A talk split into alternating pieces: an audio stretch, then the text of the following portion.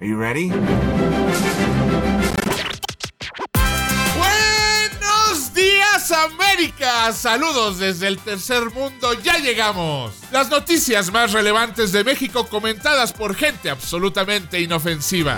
Nadie, absolutamente When Mexico nadie. sends its people, Yo solamente tengo un consejo que darles y they're es not sending their best. que no apoyaba la idea de la When, when, when Mexico sends its Es people, seguro que sea la más concurrida. they're not sending their best.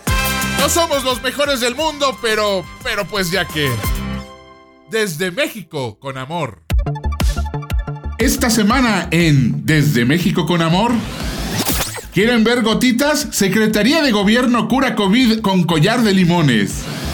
Descubren grupo que quiere derrocar al gobierno. ¿Son los Illuminati? ¿Son los reptilianos? No, es la BOA. Chu, chu, chupa recursos por todo el presupuesto. El tren Maya se mantiene firme. San Juan enfrenta a su peor enemigo, la gente que ha trabajado con ella y va a testificar en su contra. Se quedan con Romina Pons, Ricky Moreno, Osvaldo Casares y Ricardo Ribón, futuros protagonistas del juicio Audible versus los mensos esos.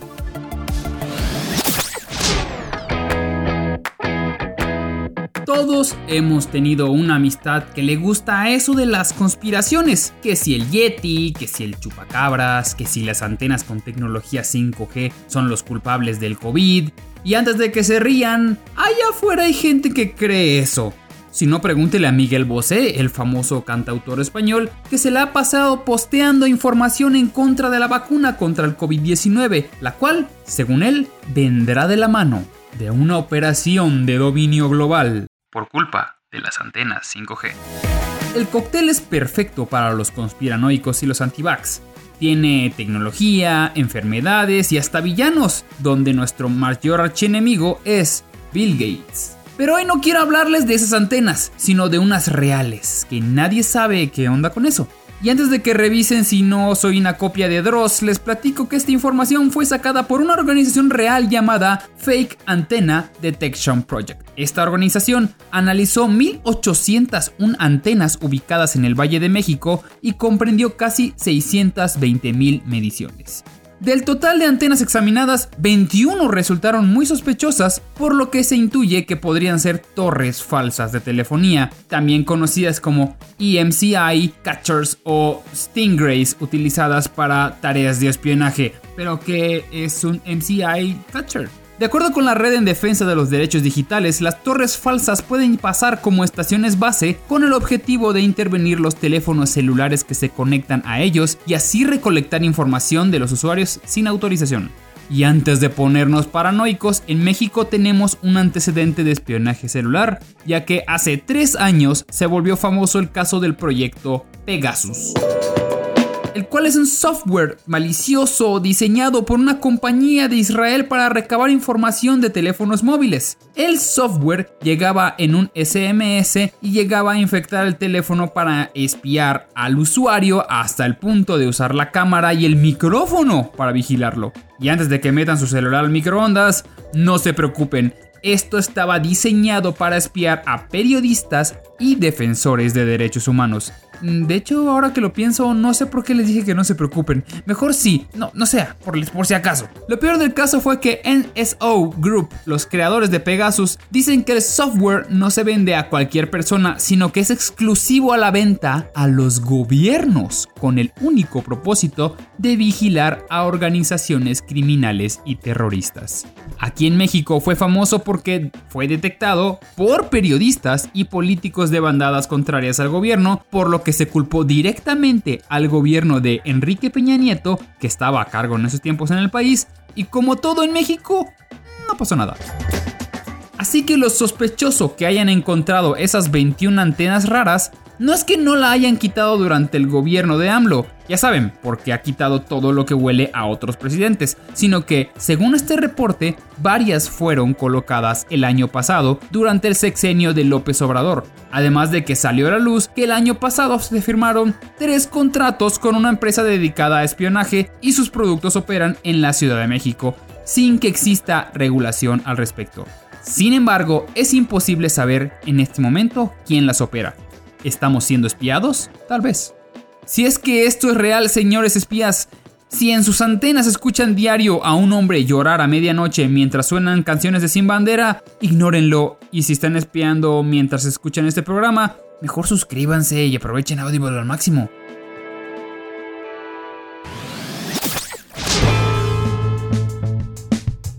Queridísimos Audible escuchas, por más que quiero saludarlos con el mejor humor y buena vibra, hoy la verdad me está costando mucho trabajo. Miren, todos tenemos ciertos temas que si los tocamos nos da ganas de pegarle algo, de quemarlo todo, o mínimo mínimo de mentar madres, ¿no? Es como hablar de aborto legal para los pro vida, o de taquitos al pastor para los veganos. A mí, ese tema que hace que me hierva la sangre es la destrucción del medio ambiente. Y con lo que está pasando con el tren Maya y la CONAMP, me dan ganas literal de acostarme en posición fetal y ponerme a llorar. A ver, vamos por partes. El mes pasado, el gobierno de México firmó un decreto de austeridad para enfrentar a la pandemia, y en este decreto redujo nada más y nada menos que el 75% el gasto de varias dependencias federales. Esto hace que a la gran mayoría de estas dependencias les resulte literalmente imposible operar. Eso sí, no le quitó ni un centavo a sus tres grandes caprichos, el aeropuerto de Santa Lucía, la refinería de Dos Bocas ni el tren Maya. Porque cancelando solo una de esas tres idioteces ya tendrían dinero de sobra para afrontar las crisis que se avecinan. Pero no, es como un niño de tres años emberrinchado, de esos con los que nada más no se puede razonar. Pues bueno. Una de las dependencias que sufre este recorte es la Comisión Nacional de Áreas Protegidas, la CONAMP, que es el equivalente al National Park Service de ustedes. Esta institución es la que se encarga de cuidar todas las áreas naturales protegidas de México, o sea, los bosques, arrecifes, selvas, desiertos, humedales, etcétera, etcétera, etcétera. Y bueno, si le recortan el 75%, pues simplemente ya no puede operar. No estamos hablando de burócratas sentados en oficinas gubernamentales a la Ron Swanson haciendo hora nalga y cobrando por ello. No. La gran mayoría de estas personas, las que trabajan en la CONAMP, son guardabosques que están rifando el pellejo por resguardar y proteger lo que queda de recursos naturales de este país. Y con este recorte tienen que correr a 150 personas y dejar estas áreas prácticamente desprotegidas. Una de las ambientalistas más reconocidas de México, Julia Carabias, dijo que, y la voy a citar textualmente, plaza que desocupa la CONAMP la ocupa el crimen organizado. Entonces, pues estamos hablando de un problema mucho más complejo que solo dejar las áreas desatendidas. Como el 5 de junio se celebra el Día Mundial del Medio Ambiente, Julia Carabias, Luis Fuello y otros destacados ambientalistas del país le mandaron una carta a López Obrador expresándole la gravedad del asunto y prácticamente rogándole que lo reconsidere. Ese día el presidente no emitió una respuesta, pero el secretario de Medio Ambiente, Víctor Toledo, sí lo hizo. ¿Y saben qué contestó? Que son de derecha. ¿Y eso qué?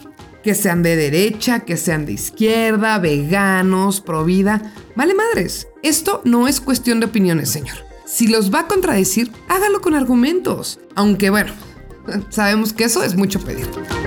Yo, por lo mientras, le voy a regalar un par de argumentos. Un poquito más allá del mero y obvio sentido común. 1.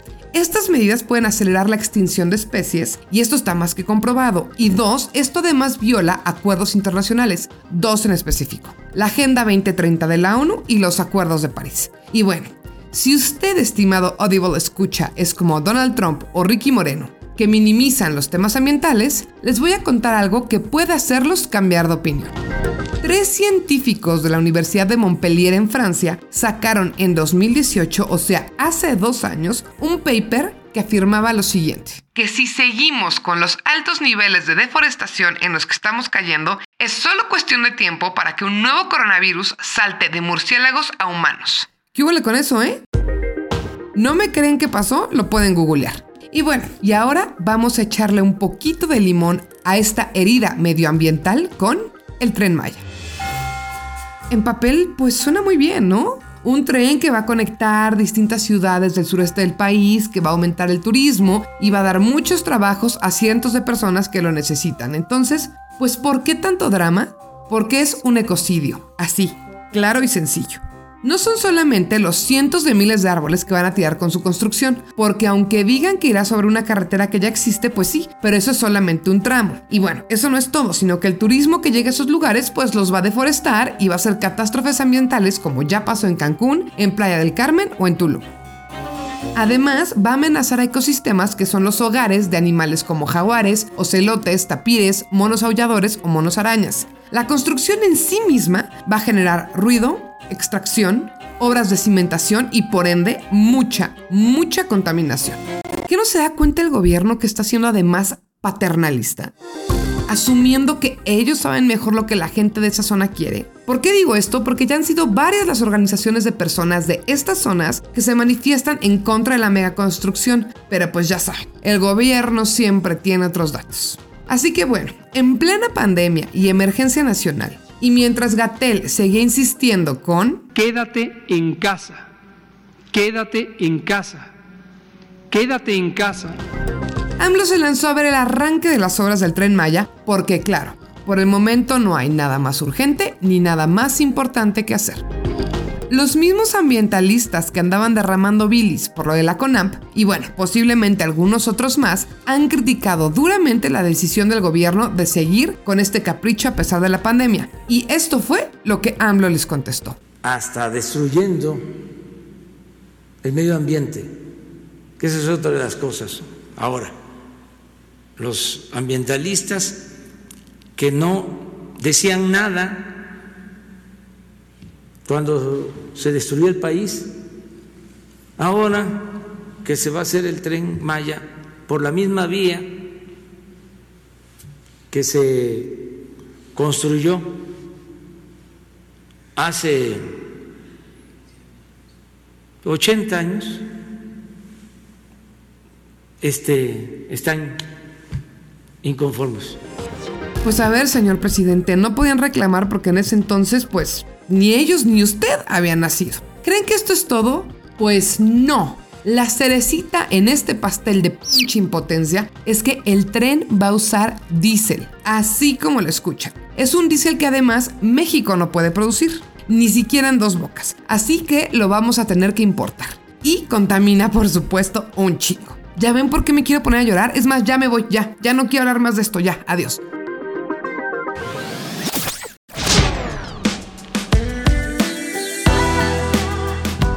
Semana empezaré la información con una pregunta abierta. Mi Audible cuate, ¿usted sabe qué es una agencia de información? No se preocupe, si no está familiarizado con el término no pasa nada, tampoco tendría por qué. Pero para eso estoy yo, arroba Ricky Moreno, para explicárselo. Una agencia de información, también conocida como agencia de noticias, es una organización que recoge noticias de distintos temas y las transmite inmediatamente a la central, donde, después de tratar la información, la envían lo más rápido posible a sus clientes, generalmente estaciones de radio, diarios, revistas, televisoras o más en este milenio, portales de internet, conocidos en el argot de nosotros los periodistas. No, no, no se crea, no soy periodista. Parece, pero no. Son conocidos como abonados. ¿Adivine qué? Pues en México existe una. ¿Cómo se llama? Notimex. Y como todo lo que acaba con Mex, como Pemex, es propiedad del Estado. Notimex es la agencia de noticias del Estado mexicano. ¿Es buena?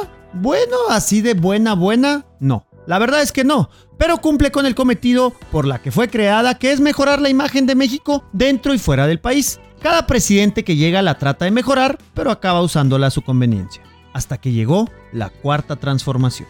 En esta nueva administración, el presidente nombró a San Juana Martínez como directora de la agencia Notimex, la cual ha sido acusada de usar la agencia para atacar a periodistas que están en contra del gobierno de Andrés Manuel y sobre todo de su manejo de la agencia estatal de noticias. Un análisis realizado por Signalab, un laboratorio interdisciplinario para la generación y gestión de conocimiento libre, así como un análisis de redes del Instituto Tecnológico de Estudios Superiores de Occidente, el ITESO, con sede en Guadalajara, fortaleció una investigación de la Oficina de México de Artículo 19, la Organización Internacional de Defensa de la Libertad de Expresión y Periodistas, que evidenció y documentó ataques orquestados contra extrabajadores de Notimex y otros periodistas ordenados y organizados por funcionarios de esa entidad. Esta investigación fue presentada el pasado 12 de mayo en el programa de la periodista Carmen Aristegui, con quien San Juana trabajó hace años hasta que acabaron odiándose. En el estudio se cuentan con los testimonios de una decena de exfuncionarios y trabajadores que llegaron a Notimex de la mano de San Juana. De acuerdo con sus testimonios, la directora general de la agencia de noticias exigía a sus subordinados la creación de cuentas falsas para fortalecer los ataques en contra de los que considera sus enemigos, como los periodistas Dolia Esteves, Lidia Cacho, Anabel Hernández, Blanche Petrich, Carmen Aristegui, Marcela Turati y Guadalupe Lizárraga, así como contra algunas y algunos de los trabajadores del Sud Notimex que están en huelga. El sindicato de trabajadores de la agencia mexicana. Notimex. Cuentan que lo que vivían dentro era el acoso vía redes sociales hacia otros periodistas o gente que escribía en contra de San Juana. Los utilizaba para exigirles que hicieran cuentas bots o que desde sus cuentas personales acosaran a otras personas, a lo cual dicen que se negaban. Estas son palabras de Alejandro Meléndez, ex colaborador de Notimex. ¿Pero qué pasó? Pues lo que siempre pasa en la cuarta transformación. La directora y meme hecho humano San Juana Martínez rechazó tajantemente las acusaciones. Nos parece gravísimo que una organización como Artículo 19 publique una investigación sin prueba alguna, solo basado en dichos de extrabajadores, la mayoría anónimos, despedidos por corrupción. Esto es muy grave declaró San Juana Martínez muy pistola en sus redes sociales. La cuenta oficial de la agencia mexicana, por su parte, destacó que el análisis de cuentas de Twitter presentado por Signalab y Artículo 19 no muestra ninguna prueba, a pesar de que sí las mostró, que ligue a Notimex con este problema, salvo los testimonios de ex empleados de la agencia despedidos por corrupción y otras faltas al código de ética del periodismo. Pero hasta ahí dijo, nada más. De acuerdo con su directora, es la agencia Notimex la que ha recibido ataques del ejército de bots todos los días. Ojalá también hagan una investigación. Ahora resulta que por ser parte de la agencia del Estado no tenemos derecho y tenemos que aguantar desde hace meses los ataques y la difamación, dijo San Juana Martínez. Es decir, dijeron que ellos son las víctimas, que ellos y el personal de Notimex han sido víctimas de campañas de odio, desprestigio, difamación. Tanto es el daño que han sufrido que hasta hackearon su propia página de internet, así como su cuenta oficial de Twitter. Señora, no, eso no, eso no se puede.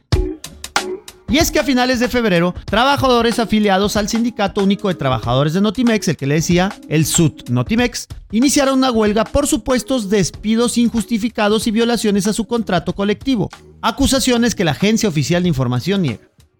Se dijo en un comunicado que la huelga ocurre en un ambiente de hostigamiento y acoso laboral emprendidos por la misma directora San Juana Martínez, los trabajadores hemos sufrido maltrato, violencia de género y repercusiones económicas, así como despidos injustificados y difamación, dijo el sindicato.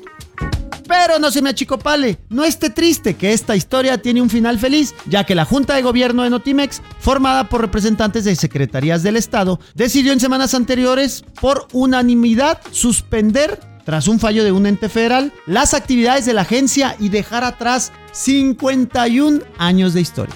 Es decir, la agencia Notimex no está funcionando más hasta que se solucione la huelga. Y San Juana logró lo que nadie, cerrar la agencia estatal de noticias Notimex. Muchas gracias, Cuarta Transformación. Parece que apenas ayer fue cuando el presidente Donald Trump declaró que su administración estaba averiguando si podían tratar el coronavirus inyectando luz o tomando cloro.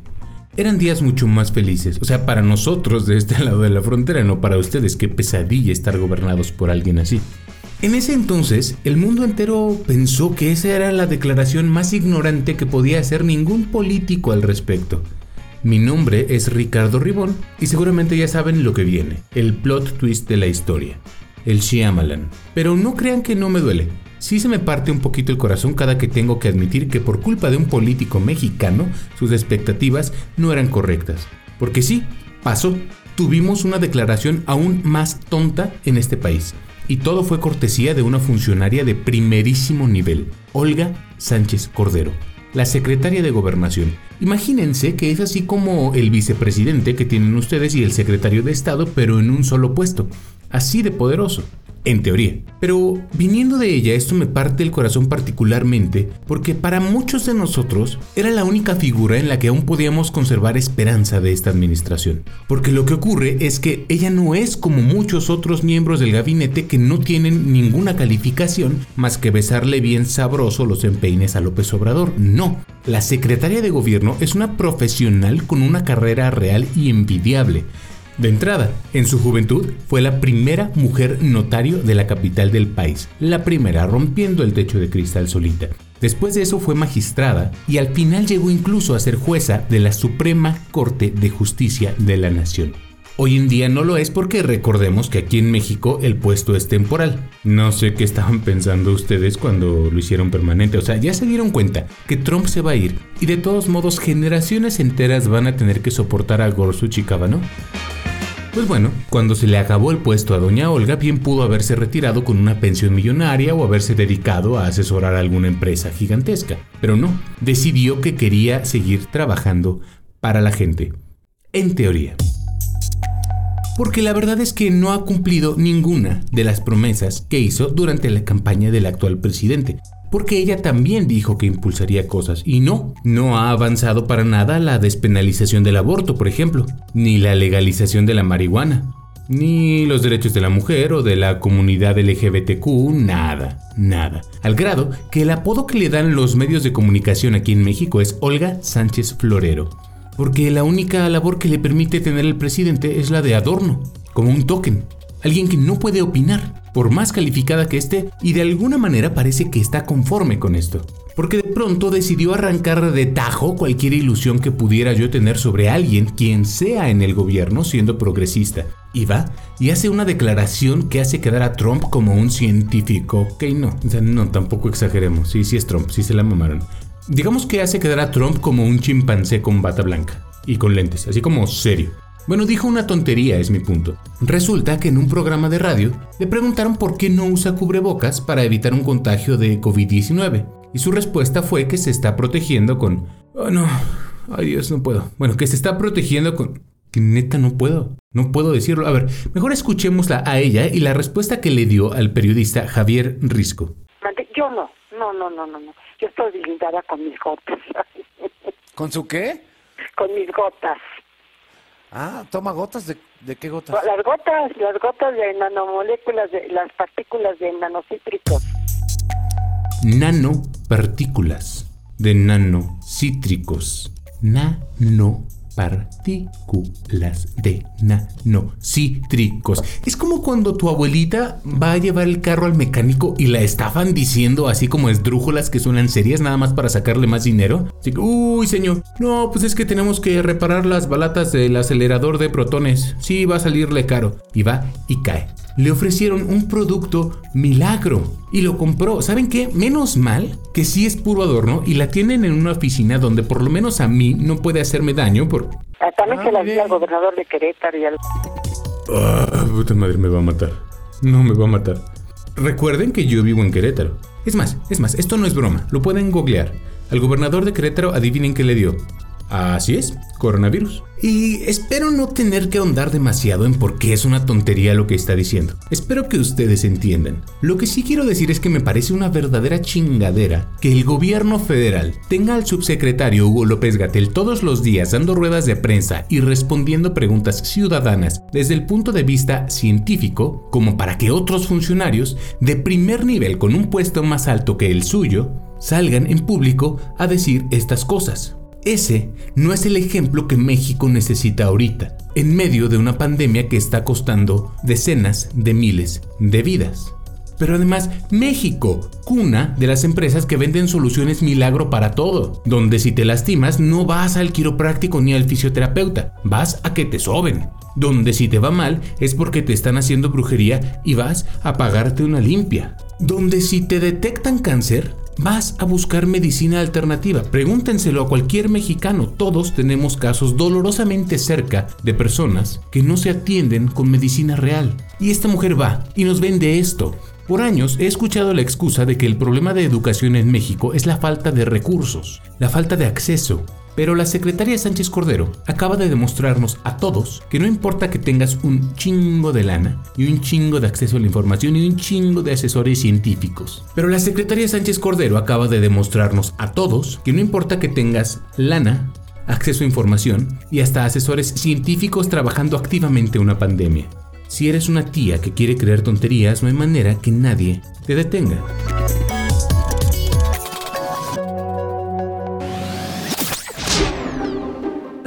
Apenas hace un mes que les platicamos acerca de la preocupación del presidente acerca de las fake news?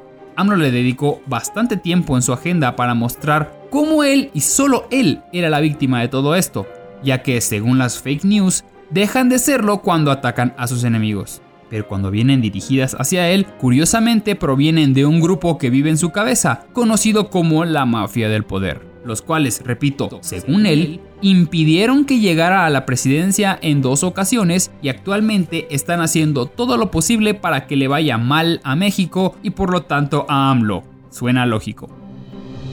Pues esta semana a las puertas del Palacio Nacional llegó un paquete y no, no eran rosas ni una bomba, pero sí incluía algo peligroso, un documento llamado Rescatemos a México, en el cual se leía la palabra confidencial en todas las páginas, las cuales incluía información acerca de su mayor enemigo, la mafia del poder, la cual ahora cambiaba de nombre, el bloque opositor amplio.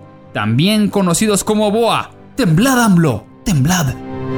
El BOA, que no compararemos con la famosa canción por cuestiones de derechos de autor, es un documento donde explica la estrategia para derrotar al partido oficial el año que viene en las elecciones intermedias y por lo tanto debilitar al presidente. Y no solo la estrategia, esto incluye los nombres de esta liga de supervillanos. El BOA hace un plan de acción con 12 puntos donde se destaca que se buscará acordar con las dirigencias de los partidos en la búsqueda de candidatos ideales para cada puesto y así darle una verdadera pelea a Morena. Los empresarios apadrinarían a estos candidatos con recursos, personal, propaganda, manejo de redes, movilización, organización y capacitación electoral. Los medios y las organizaciones no gubernamentales también apoyarían desde sus bastiones. El discurso se centra en dos ejes, desempleo e inseguridad y responsabilizar a López Obrador y a su equipo del debacle en estos dos puntos.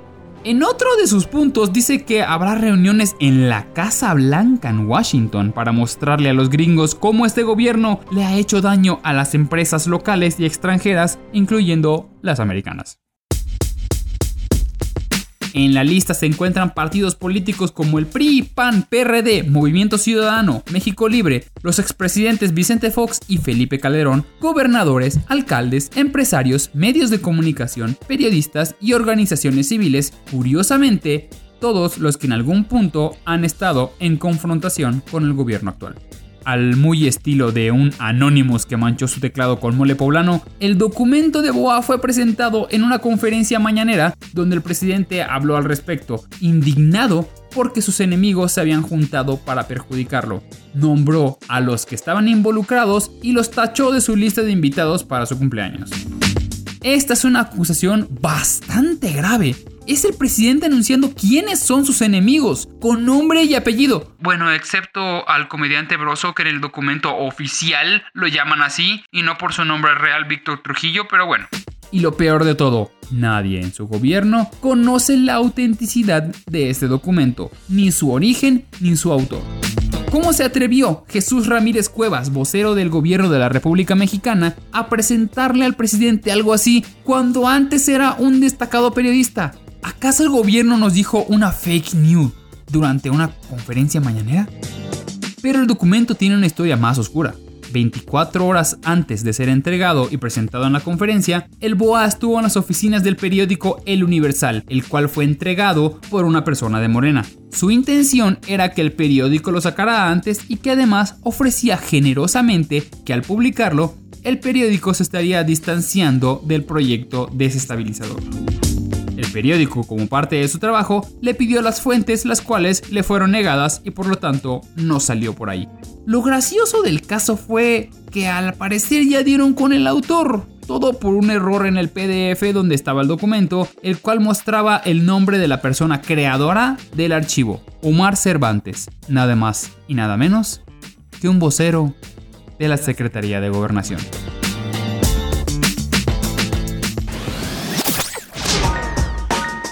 Queridos escuchas de audio, yo creo que no es ni necesario entrar en detalles de lo duro que está la situación económica. Hasta ustedes, la economía, si al menos no la más grande, la que más me gusta, se las están viendo negras. Pero no todo está perdido. Como buenos latinos luchones que somos, hemos encontrado la forma de salir adelante haciendo lo que sea. Que si haciendo un doble turno por aquí, que si cobrando una foto desnudo por allá, que si haciéndole un show a Audible a cuya. Y cuando llega ese bendito momento, cuando te dicen, ya pagó Audible y en dólares, es cuando sabes que nunca hay que claudicar, que siempre hay luz al final del túnel y que bendito Dios que el dólar está a 23 pesos. Bueno, pues algo más o menos así le pasó al gobierno de nuestra heroica cuarta transformación y a su presidente Andrés Manuel López Obrador, ya que al parecer, sin pedirlo, pero sobre todo sin merecerlo, recibió la nada despreciable cantidad de mil millones de dólares como préstamo del Banco Mundial. Justo como lo oyen, la Secretaría de Hacienda confirmó que recibió un crédito de mil millones de dólares del Banco Mundial. Es importante recalcar que aunque el gobierno diga que no los pidió, la verdad es que sí los pedimos. Y de hecho no es el primero, ni el segundo, tampoco el tercero, mucho menos el cuarto. Es el quinto. Sí, quinto préstamo que recibe el gobierno de Andrés Manuel López Obrador en tan solo 18 meses. Lo malo es que acá el gobierno quiere esconder que el Banco Mundial nos presta dinero. Lo hace por fines políticos. Pero la realidad es que si el Banco Mundial te presta dinero, es bueno. De hecho, muy muy bueno. Mire, que el Banco Mundial te preste dinero quiere decir que México está cumpliendo en tiempo y forma con su deuda como país. Además, reafirma que tienes los elementos necesarios para solventar dicha deuda. Siempre les he dicho, somos todo menos pobres. Que el Banco Mundial te preste dinero atrae en cierta medida la inversión internacional porque saben que eres un país cumplidor. Además, estamos construyendo, nos guste o no, el tren Maya, la refinería de Dos Bocas y el nuevo aeropuerto de la Ciudad de México. Necesitamos ese dinero, pero como toda la campaña el presidente dijo que no endeudaría al país, inclusive ya llegando al gobierno reafirmó y dijo que no endeudaría al país, ahora que tiene que pedir dinero, pues lo quiere esconder. Presentaría, presidente. Bueno, este, lo cierto que lo del crédito es eh, una operación de rutina, vamos a decir. Es algo que se solicitó desde el año pasado como parte del de, eh, manejo de las finanzas. Nosotros eh, seguimos sosteniendo que no va a aumentar la deuda en términos reales. No la aumentamos el año pasado y este año queremos que no aumente con relación al PIB. Cuando apenas el año pasado dijo. Saben que este cuando terminó el presidente Fox la deuda era de un billón setecientos mil millones de pesos. Terminó Calderón y la dejó en cinco billones doscientos mil millones. La aumentó más de 200 por ciento. Y ahora nos dejaron una deuda de 10 billones. Nada más para pagar servicio de esa deuda, intereses de esa deuda, hay que destinar cerca de 800 mil millones de pesos del presupuesto cada año. Entonces, ya no podemos seguir pidiendo prestado, endeudando al país. Este año no va a aumentar la deuda y ya mandamos el presupuesto para el año próximo y también es sin contratar deuda dos años sin aumentar la deuda pública. A ver, si comparamos que en estos días el presidente dijo que ese dinero ya lo habían pedido desde el año pasado, que era algo de, abro comillas, rutina, cierro comillas, pero resulta que el mismo presidente había dicho en septiembre del 2019 que ya habían mandado el presupuesto del 2020 y que no habían pedido un solo peso para endeudar al país. ¿Qué pasó aquí? Yo les digo lo que pasó. La realidad es que el gobierno ha solicitado 2.130 millones de dólares en total al Banco Mundial, aunque nos quieran decir que no, que no lo han pedido. Pero miren, tampoco digamos que es culpa de este gobierno. Todos los presidentes lo han hecho. Por ejemplo, en el sexenio pasado, el de Enrique Peña Nieto, el gobierno federal solicitó 2.331 millones de dólares. Es normal pedir dinero. Y no es por ser pesimista, pero la Secretaría de Hacienda aclaró que estos mil millones de dólares no serán destinados para aliviar la crisis causada por la pandemia del COVID-19. Ah, híjole. Bueno, pues ni hablar. No es como que nos surja, con los más de 20 mil muertos oficiales, más los no oficiales, más los que se junten en esta grabación. ¿Cuándo entenderá este gobierno que no hay que echar a perder cosas buenas con ideologías baratas? Si el Banco Mundial nos presta dinero es porque lo podemos pagar. Son un banco, no beneficencia. Porque sí, nos van a cobrar, ¿eh? Y con intereses. Pero mire, como siempre le he dicho en Desde México con Amor, México es todo menos pobre. Y pues, a trabajar, que hay mil millones de dólares que pagar.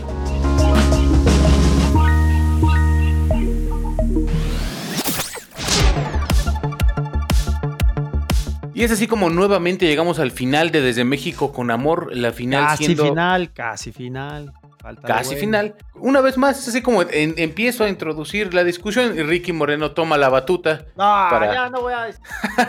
Me acompaña en el día de hoy Ricky Moreno, Hola a todos. Osvaldo Casares También robando micrófono. y Romina Pons, como siempre. Un placer, ya extrañaba. A ver, no sé de qué quieran hablar el día de hoy. A mí me parece que es importante que comencemos un poquito con Giovanni, porque estamos en un momento en el que las protestas por su caso están tratando algunos movimientos de equipararlas a las protestas que hay ahorita en Estados Unidos, al movimiento Es que Black sí, Lives poco. Matters. Sí, un poco, sí, un poco sí están medio colgando, un poquito. O sea, sí están agarrando, el, el- digamos, la flama que está. No quiero decir que lo están haciendo por eso, pero sí hay ciertos eh, factores que están alterando y que están haciendo que, que, que, es- que, digamos, tenga que ver, ¿no? Se- Que sientas esa flama, que te están pasando la antorcha, pues. ¿Por Y qué, ¿Por, qué no, por qué no te atreves a decir si es por eso y ya? Aquí matamos miles de personas de esa manera. Eso ya tenía un mes y lo revivimos por Black Lives Matters. Así fue. Pero y sabes si, también que, y Ricky, si la logra pandemia- aprender, pues a todo Pero dar. pues, sea como la sea. pandemia, o sea, la eh, gente encerrada, piensas más, la cabeza, o sea, no estoy minimizando, lo que está pasando es, es muy importante, pero sí creo que el factor del encerrón incidió en ambos países. En que andamos desesperados. Exactamente. Ah, sí. Sí, o sea, porque aquí yo siento que aquí, a diferencia de Estados Unidos, aquí en México hay más protestas en redes que en las calles. O sea, hay algunas imágenes ahí medias, este, bueno, de manifestaciones un poco tanto cuanto vacías en algunas ciudades, en Guadalajara, en Ciudad de México, eh, a diferencia de Estados Unidos, donde la gente está saliendo a borbotones en ciudades grandes y pequeñas y pueblos y en todos lados. Aquí como que es más activismo de, de redes, tuiteros. Sí, sí, definitivamente, sí. Sí, no, estamos teniendo, no estamos siendo coherentes con lo que está sucediendo. Y agarrando esta ondita de nuevo del Black Lives Matter, que no tiene nada de malo, pero sí creo que es la eterna discusión que, que hay en México, ¿no? ¿Aquí hay racismo o hay clasismo? O sea, ¿a qué se debió el tema de Giovanni? Pues. A las dos, yo creo. No, a la delincuencia, a la delincuencia, a la- al momento en el que estamos viviendo. O sea, acuérdense, siempre lo dejan de lado. Es el momento donde más estamos matando mexicanos entre nosotros, güey. O sea, Tienes toda sí la que- razón en eso. Sí, que me encanta que se suban al tren del mame de los hashtags y todo eso. Qué bonito, qué bonito. Pero realmente tenemos un serio problema donde los mexicanos estamos en un punto cúspide de la violencia. Hay niños que los confunden con rateros, hay gente que los están matando. O sea, eh, es que eh, ahí es donde Ricky, yo pero no es muy coincido. diferente que entre dos ciudadanos se maten a que entre el poder, o sea, el Estado, digamos. Sí, No, hay una Romina, diferencia. No, no hay una diferencia, Romina. Yo creo que lo agrava, lo agrava un poquito más entre los ciudadanos porque entonces había, hay ausencia de Estado.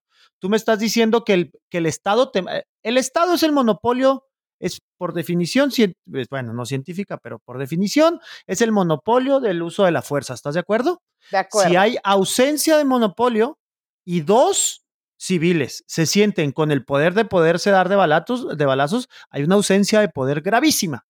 Gravísima. Entonces yo veo mucho, ojalá y fuera que, que nosotros le estamos este, disparando a las personas, porque ahí es, quisiera decir que tenemos un Estado fuerte, un Estado que controla, un Estado que abusa, ¿Estás pero diciendo no- que ojalá que le dispararan a las personas, Ricky? yo, yo, yo prefiero tener el problema que tiene Estados Unidos al que tenemos en México.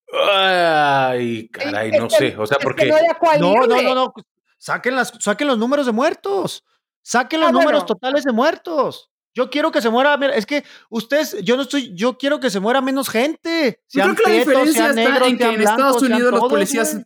Los policías te matan. Aquí te secuestran y luego te matan. Y te torturan y te violan, o sea, eres mujer. Es un- aquí en México es un, es un tema de, de abuso de poder. Y hablo de- del espectro de poder grande, no nada más de la policía, porque ahí está el gobernador, Alfaro, con sus medidas draconianas contra el coronavirus, de gente que no entiende nada, que tiene como consecuencia un poco este tipo de, de castigos y de represiones. Sí, o sea, digamos que nunca vamos a encontrar el punto intermedio de cuánta violencia puedes aplicar y cuánta no. Porque tampoco si vamos con criminales y les decimos, buenas noches, ¿podrían subirse por favor a la patrulla? También hay que empezar a pensar, hay que buscar ese punto intermedio en cuál es la, la, la- la- no la violencia que puede aplicar, pero sí la fuerza.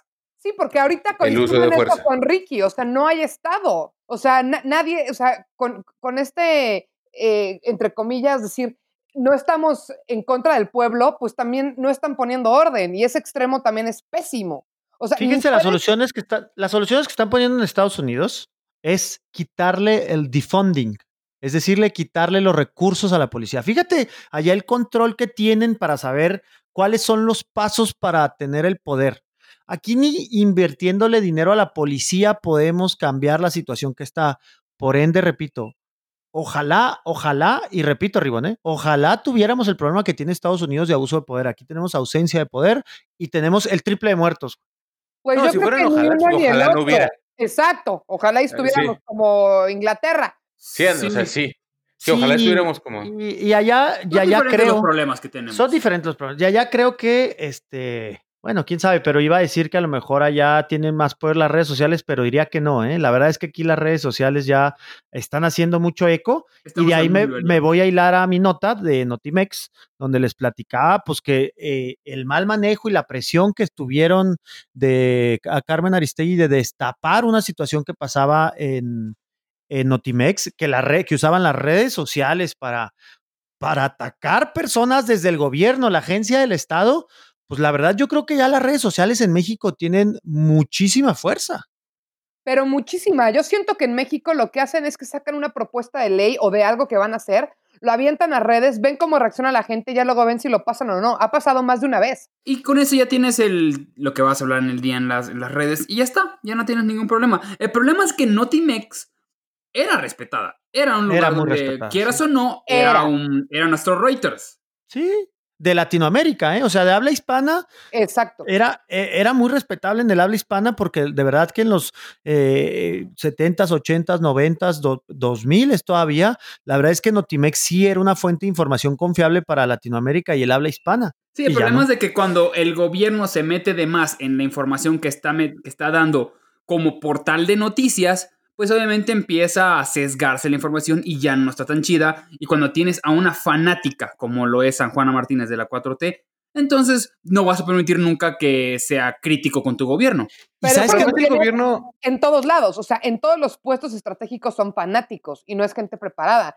Y me voy a ir obviamente a mi nota, discúlpenme, pero es lo que está pasando con lo de la CONAMP, que es gravísimo. El secretario de Medio Ambiente no está defendiendo en lo absoluto el medio ambiente. Yo sé que tú, Ricky Eh. Moreno, no crees en eso, pero Sí, lo que está pasando es gravísimo, porque la CONAMP no es, no son burocracia, no son personas metidas en oficinas, son los guardabosques. Es la gente que está allá afuera cuidando el medio ambiente. Y aunque me hagas de, de, de, de, Ricky, pues cuando no haya mundo, no vas a poder usar tu dinero si no hay planeta. Bueno, ya te quiero ver mordiendo árboles ahora que truene la economía. Pues Digo, si los árboles son frutales, es perfectamente Ajá. factible. O sea, también. Deja que llegues a- Uno de mango. Ti- Tienes que encontrar uno también, porque no creo que en la comodidad de la colonia Roma encontremos un árbol frutal y si lo encontramos no lo vamos a comer. Es que vamos a lo mismo. Está todo, nada más para cerrar mi comentario que hacer con Notimex y que totalmente coincido con Romina con lo que está pasando. Ya está tronando la 4T, güey. Ya se les acabó el vuelo económico. Se les cruzó la primera crisis, bueno, una tercera guerra mundial, equiparable a, a las consecuencias de una tercera guerra mundial, hablando en lo económico y en lo, en lo político. Y ya está tronando, güey. Y nos quedan cuatro años. Pero deja tú la bien. 4T. ¿Por qué me estoy lo que en riendo? re- No, lo que en realidad está tronando es el 5G, Osvaldo. ¿Qué es esto del control mental? Pues mira, realmente que es una teoría que, por ejemplo, Miguel Bosé la trae, ¿no? Que, hombre, Eres tío, bien que- educado, eres bien educado. ¿Por qué le dices teoría a esa pendejada? No, ah, realmente no me metí. El tema que yo hablo de las antenas, no me metí tanto a la parte del 5G. Simplemente sí, existen esas antenas que actualmente encontró esta asociación, donde dice: A ver, esas antenas no están muy raras. No es para lo del 5G. Lo mezclamos con lo del 5G porque es muy gracioso. Porque lo del 5G es, es una tecnología que lo está manejando pues las telecomunicaciones. Esas COVID. Nadie sabe para qué son y es muy curioso que aparezcan al mismo tiempo que cuando pasó el problema de Pegasus y también es muy curioso que eh, exactamente el año pasado el gobierno de Andrés Manuel aceptó lana porque una empresa ponga más antenas que no saben ni cómo se llama la empresa y no quieren decir y nadie sabe para qué son esas antenas. No es para lo del ¿Te 5G. refieres a las antenas? ¿Te refieres a las antenas que detectaron en Ciudad de México que eh, se parecen misteriosamente a estas que son capaces de interceptar las señales de teléfonos? Es decir, el teléfono celular de escuchando, un cualquier abrazo a persona. todos los que nos están escuchando. El teléfono celular de cualquier persona se conecta a la antena más cercana. Estas antenas están como que, digamos que en medio y pueden captar la señal. Si agarran la señal de tu teléfono ya tienen acceso a todo. O sea, No es decir, hay alguna gente del CISEN que ya le vio el pene a Ricky Moreno por tantas fotos que se toma. O porque entró a Twitter, nada más. arroba Ricky Moreno. Puede Porque se las pidió y ya. ¿Saben qué es lo que me molesta? Que eso pasa en todos lados y aquí decimos, o sea, qué triste, güey. O sea, qué triste que estamos que el gobierno, ay, el gobierno nos espía, como en todos lados, y nos espía tantito. Si esto no es China, hombre, ¿por qué nos quejamos? Tienen que tener tantita injerencia. No podemos dejarlos a libre albedrío. que está diciendo Ricky. que recuperemos un poco el control que está diciendo. Ya, ya no van a ser los policías, van a ser los espías, pero mínimo que alguien tenga el control. Pues sí. Y es así como llegamos al final, absolutamente sin control, pero con mucho pene de Ricky Moreno. Y mucho es un decir, por supuesto que es un decir. No, no, no, no, aquí estamos para servirle. Muchísimas gracias. Nos vemos mm, la próxima semana. Se despide Osvaldo Casares, Eh, yo no les mando besos, pero un abrazo, ¿no? Un abrazo a la gente. Romina Pons Ni beso ni abrazo, porque pandemia. y Ricardo Ribón desde México con amor.